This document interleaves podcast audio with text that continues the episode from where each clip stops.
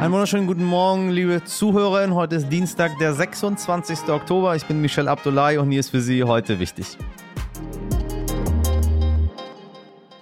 So, zuerst aber für Sie das Wichtigste in aller Kürze.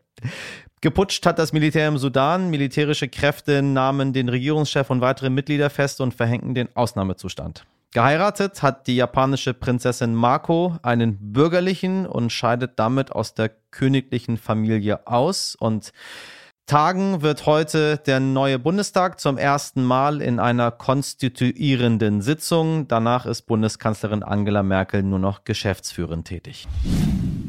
Wissen Sie noch, Delfine in den Kanälen von Venedig, klare Luft in sonst versmockten Großstädten, als Corona die Welt lahmlegte, schien zumindest Natur- und Klimaschutz kurz aufzuatmen.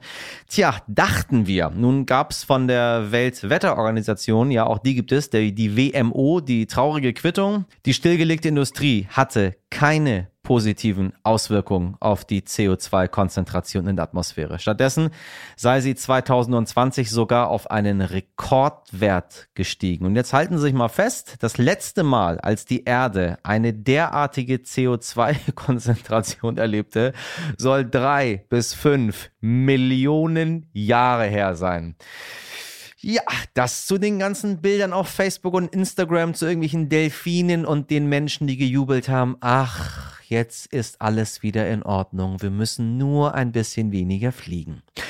Inzwischen seien sogar Ökosysteme, die früher einmal CO2 aufgenommen hätten, durch Rodung und Brände selbst zu Quellen neuer Emissionen geworden. Dazu gehört zum Beispiel der Amazonas-Regenwald. Meine liebe Podcast-Community, wenn wir nicht sofort, sofort etwas dagegen tun, dann leben in Venedig bald nur noch Delfine, denn dann ist die Erde so richtig am Arsch.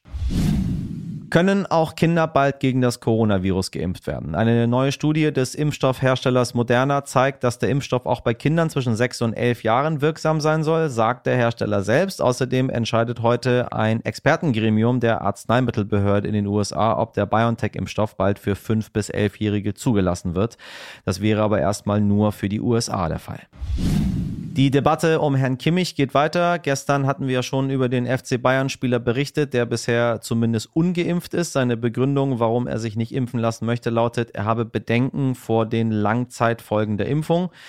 Ja, und was denken die Menschen darüber? Hier ein kurzes Stimmungsbild. Die Zuschauer müssen sich alle impfen lassen, bevor sie ihn sehen. Und ähm, ja, er lässt sich nicht impfen. Für die Gesellschaft ist es natürlich wichtig, dass jeder von uns seinen Beitrag leistet und sich impft und somit auch andere Menschen schützt. Egal, ob das eine öffentliche Person ist oder nicht, jeder hat das Recht, sich impfen zu lassen oder nicht.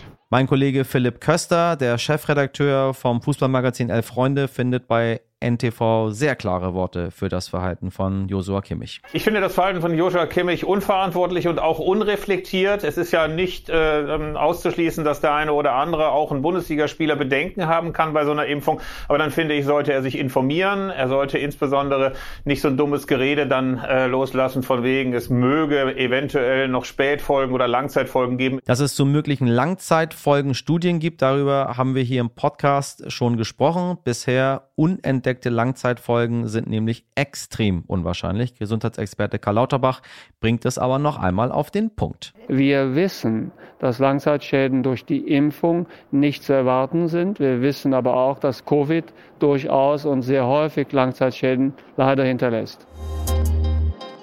Mit kaum einem Thema setzen sich Menschen wahrscheinlich so ungern auseinander wie mit dem eigenen Tod. Das Thema Sterbehilfe wurde letztes Jahr in Deutschland kurz diskutiert, als das Bundesverfassungsgericht den Paragraphen 217 Strafgesetzbuch gekippt hat.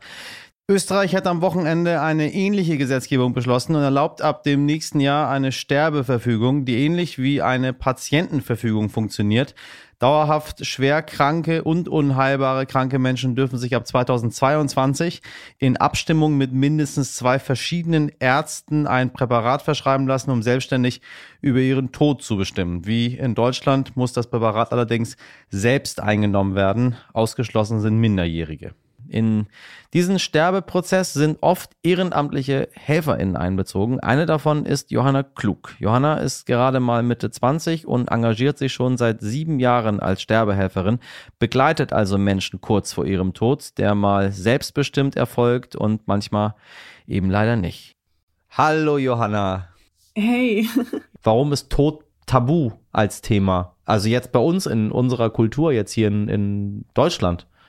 Ja, ist eine gute, gute Frage, weil ich glaube, es kommt immer darauf an, äh, wen man da gerade fragt. Für manche ist der Tod gar kein Tabu mehr und äh, für manche aber das Größte. Und ich glaube, wenn wir so in unsere Gesellschaft schauen, also Leute, die sich jetzt gar nicht so alltäglich mit dem mit Sterben, Tod und Trauer beschäftigen, für die ist das auch noch. Und das merke ich auch in meiner in meiner Arbeit, so auch als als Sterbebegleiterin, wenn ich auf der Pali bin mit Leuten, die dann eben so ganz unerwartet damit irgendwie konfrontiert wurden mit einer Diagnose. Ähm, aber Leute, die zum Beispiel da schon ganz lange drin arbeiten, es gibt ja unzählige Bücher und auch mittlerweile so viel ähm, filmische Aufbereitungen zu dem Thema, für die ist das dann ja. gar nicht mehr so tabu. Ich glaube, es ist einfach auch vor allem jetzt in der Situation ähm, einfach diese Angst, auch jemanden zu verlieren. Ähm, und das vielleicht auch jetzt gerade wirklich auf eine ganz, ganz heftige Art und Weise, weil der Abschied auch oft einfach fehlt. Und sich verabschieden ist einfach unheimlich wichtig und kann maßgeblich dazu beitragen, wie wir weiter durchs Leben gehen. Deswegen bin ich auch mal gespannt, wie wir aus dieser, aus dieser Zeit ähm, auch rausgehen, weil viele Menschen, glaube ich, nicht Abschied nehmen konnten. Mm, was hast du denn erlebt bei dir bisher auf der Station? Also du hast Menschen und dann sind die irgendwann ja nicht mehr da. Andere verlieren mal jemanden, aber du verlierst eigentlich permanent Leute und sagst selber, ich habe es mir aufgeschrieben, du hast gesagt, Sterbende sind oft Lehrer fürs Leben. Welche, welche Lektionen hast du da mitgenommen? Ja, Sterbende sind äh, Lehrer fürs Leben und da, darüber hinaus noch, weil ich einfach an, immer wieder an diesen Punkt komme, der existenziellste unseres ganzen Lebens ist. Also wir, ich meine, es ist ja so, das sagen ja auch immer alle Leute, ne? so wir, wir kommen auf die Welt und die einzige Gewissheit, die wir haben, ist, dass wir alle sterben werden. Das ist das, was uns verbindet, was uns eint und trotzdem haben wir so unglaubliche Angst davor und schieben das immer weg und immer weiter in der Hoffnung, es wird nie eintreten. Aber es ist halt einfach nicht so, weil wir alle wie Tiere, Pflanzen, Pflanzen, wir sind einfach endlich und irgendwann werden wir alle sterben. Und deswegen ähm, bin ich immer so ein großer Verfechter dazu zu sagen, so schafft euch eine gute Atmosphäre, Kaffee und Kuchen her und, äh, und dann reden wir mal über die eigene Beerdigung und mal darüber, was für Ängste wir vielleicht auch haben. Und dann stellen wir vielleicht auch fest, okay, die hat irgendwie jeder und genau das verbindet uns ja, ja auch und, ähm, und dann hat man vielleicht einfach ein kleines bisschen weniger Angst. Heute nicht ich. Nach diesem Gespräch habe ich nun einen totalen Themenbruch für Sie. So ist es nämlich, denn wir versuchen immer eine große Bandbreite an Themen abzudecken und sie häufiger auch halt mit einem Lächeln in den Tag zu schicken. Ähm, klingt jetzt vielleicht ein bisschen merkwürdig, aber äh, Geschlechtsverkehr scheint in der Lokalpolitik im Moment ein großes Thema zu sein.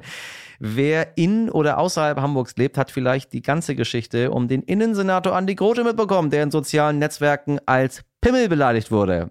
Da war nämlich Andi Grote ist eins Pimmel stand da in einem Tweet. So, Herr Grote fand das überhaupt nicht witzig und das eins habe ich bewusst so gesagt. Ne? Das ist so Internetsprache, wissen Sie, wenn Sie jetzt nicht irgendwie tausend Jahre alt sind und nicht im Internet sind, wissen Sie, was ich meine. Das fand der Herr Grote nämlich überhaupt nicht witzig und ließ das Haus eines Verdächtigen durchsuchen. Und wie reagieren einige HamburgerInnen darauf? Sie plakatieren genau diesen Satz immer wieder in Hamburg und die Polizei muss immer wieder kommen und die Pimmel überpinseln absurde Geschichte, ne? Dann steht er an der roten Flora einfach an die Pimmel, an die, an die Pimmel, verzeihen Sie, an die Grote ist eins Pimmel.